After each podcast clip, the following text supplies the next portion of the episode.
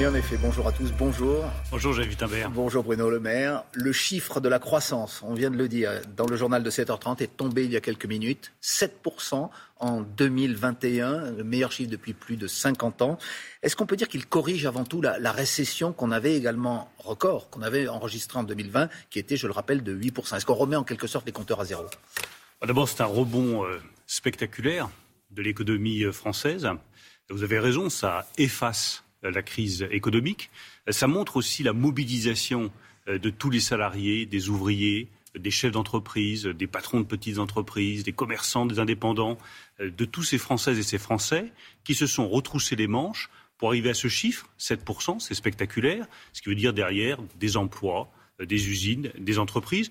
Et puis ça prouve aussi que la politique économique du gouvernement est efficace. Mais est-ce que ça veut dire, lorsque vous dites ça efface la crise économique, qu'on est revenu au niveau euh, que l'économie française a retrouvé le PIB qu'elle avait euh, avant la crise du Covid, c'est-à-dire fin 2019 Au quatrième trimestre, on est tout à fait exact, euh, dépassé cette richesse qu'elle avait en 2019 et elle a retrouvé son niveau d'avant-crise. On pensait l'avoir retrouvé à l'automne. En fait, on l'a retrouvé dès l'été. Donc, c'est dire à quel point l'économie française tourne à plein régime, à quel point elle est accélérée et redémarrée très vite parce qu'elle a une capacité de réaction qui est forte et parce que nous avons décaissé les fonds de la relance avec euh, beaucoup de vitesse, beaucoup d'efficacité. Je tiens d'ailleurs à en remercier tous les acteurs, euh, les élus locaux, les partenaires de l'État, les chefs d'entreprise. Tout le monde, une fois encore, s'est retroussé les manches pour obtenir ce résultat. Bruno Le Maire, on entend votre constat très enthousiaste, mais est-ce que tous les secteurs de l'économie repartent uniformément? Sans doute pas. Est-ce que le chômage va continuer de baisser dans les prochains mois? Est-ce que vous avez des, éléments sur euh,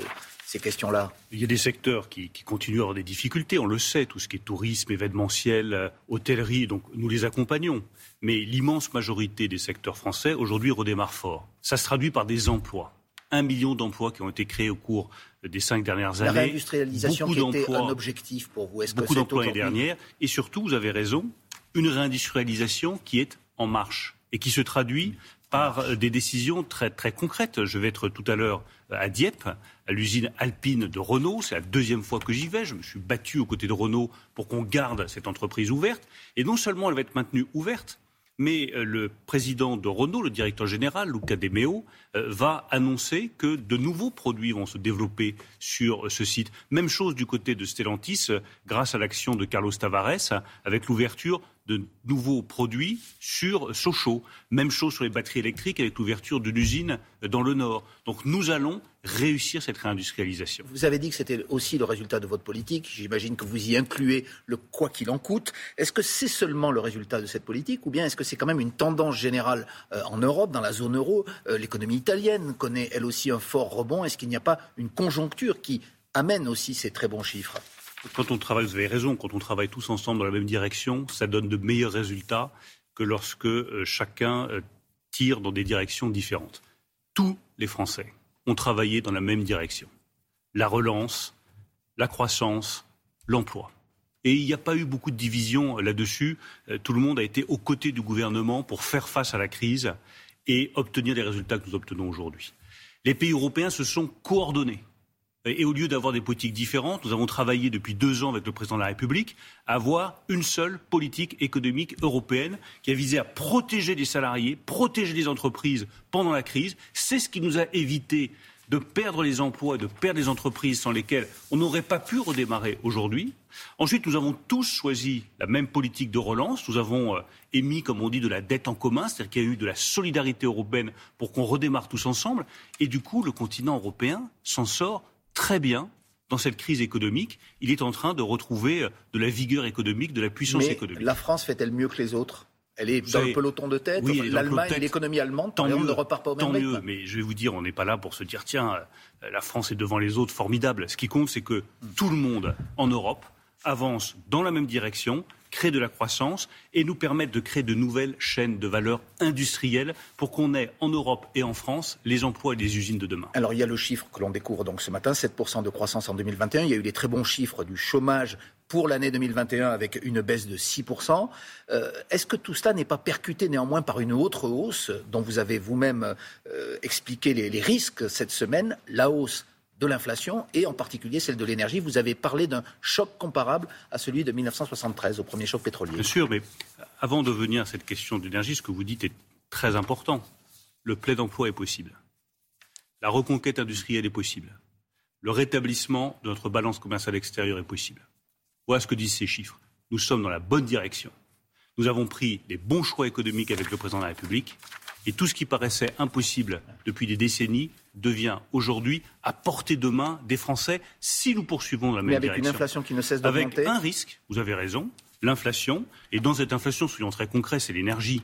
C'est les prix de l'énergie qui expliquent la moitié de l'inflation. Et c'est pour ça que, pour le coup, la France a été un des premiers pays en Europe à prendre les décisions nécessaires pour protéger les Français. Aujourd'hui, le prix du gaz, il est gelé. Si jamais le gouvernement, avec Jean Castex, n'avait pas pris cette décision, la facture moyenne des Français qui nous écoutent, mm. elle aurait augmenté de 900 euros. Insupportable pour les Français. Nous avons pris des décisions sur l'électricité. Si nous n'avions pas pris ces décisions, si nous n'avions pas renoncé à des taxes et demandé un effort à EDF, 350 euros dans une semaine de plus sur chaque facture des Ça, c'est votre politique, mais vous avez vous-même, je le répète, évoqué le choc pétrolier de 1973. C'est aussi le, début euh, de la courbe du chômage qui monte sans s'arrêter jusqu'à ces dernières années. Est-ce qu'il n'y a pas aussi ce risque? C'est un, choc qui est comparable, effectivement, par sa brutalité. Les prix du gaz, ils ont été multipliés par 4 euh, depuis un an. C'est exactement la même chose qui s'était passé sur les prix du pétrole. En 1973, le baril avait été multiplié par 4. C'est pour ça que je fais cette comparaison. Mais nous n'aurons pas les mêmes conséquences parce que d'abord, nous protégeons et parce qu'ensuite, je crois qu'il y a une prise de conscience partout en Europe et en particulier en France, de la nécessité de construire notre indépendance énergétique. Quand le président de la République dit il faut construire de nouveaux réacteurs nucléaires, il faut être indépendant par rapport à la Russie sur le gaz, ben, c'est justement pour éviter de subir ce choc gazier et ce choc énergétique. Une croissance record, un chômage qui baisse, est-ce que ce n'est pas le bon moment, comme vous le réclament des milliers de manifestants hier dans la rue, d'augmenter les salaires massivement? C'est une demande qui monte dans le pays, qui va être un des thèmes de la future campagne électorale. Quelle est votre position? Je considère que cette demande est légitime. Cette croissance, c'est un chiffre. Et c'est un chiffre qui euh, montre à quel point l'économie française est solide et à quel point, une fois encore, les mesures que nous avons prises depuis cinq ans donnent des résultats. Mais elle doit profiter à chaque ménage, elle doit profiter à chaque Français, elle doit profiter à tous ceux qui nous écoutent, qui sont déjà dans leur voiture, déjà dans les transports en commun pour aller travailler. Oui, la croissance doit profiter à tous. Ça fait deux ans. Oui, mais où sont les mesures concrètes? Il y a des candidats comme Valérie Pécresse qui proposent par exemple 3% d'augmentation de salaire pour les moins de 3 000 euros dès l'été prochain. Oui, Emmanuel Macron n'a rien dit là-dessus. La candidate des Républicains a fait des propositions qui ne tiennent pas la route. Elle est obligée de les modifier ou de les retirer. C'est pas très rassurant pour euh, la valeur de ce projet à quelques semaines de l'élection présidentielle. Nous, nous prenons des décisions qui sont efficaces et qui donnent des résultats. C'est toute la différence entre eux et, nous. sur les salaires Mais sur euh, les salaires, nous avons depuis cinq ans augmenté massivement les salaires au niveau du SMIC. Prime d'activité, défiscalisation des heures supplémentaires, baisse de l'impôt sur le revenu de 5 milliards pour les premières tranches, suppression des cotisations au niveau du SMIC. Tout ça, ça fait qu'un salarié au niveau du SMIC, au lieu de toucher 1270 euros net, va toucher près de 1500. Donc moi, qu'est-ce que je considère? Ben, Que l'État a fait sa part du chemin. Et que désormais, comme je le dis depuis deux ans, c'est aux entreprises aussi de faire leur part du chemin, d'ouvrir des négociations salariales. Et d'ailleurs, elles le font. Regardez ce qui se passe dans l'hôtellerie, café, restauration. Il y a un accord qui a été conclu pour augmenter les rémunérations, rendre les métiers plus attractifs. Moi, je salue les efforts qui ont été faits dans ce secteur-là. Et je souhaite que les mêmes efforts soient faits dans d'autres secteurs parce que, je le redis, ce chiffre de 7%, il doit se traduire en espèces sonnantes et trébuchantes pour tous ceux qui travaillent, tous ceux qui se donnent du mal, tous les salariés à qui nous devons ce rebond spectaculaire. Une toute dernière question, une réponse courte, s'il vous plaît. Qu'attend Emmanuel Macron? Il y a une campagne qui est sortie hier, initiée par euh, euh, La République En Marche, avec vous 2022. C'est très énigmatique. Euh, c'est avec vous, mais sans candidat. Il a intérêt, comme ça, à faire durer ce faux suspense il attend le, bon moment et il est le seul à pouvoir déterminer le bon moment. Vous lui conseillez de le faire vite? Euh, Je n'ai aucun conseil à donner au président de la République. C'est juste d'obtenir les résultats que je vous présente ce matin. Merci Bruno Le Maire, ministre d'économie, Finances, Relance. Merci beaucoup et c'est la suite de Télématin.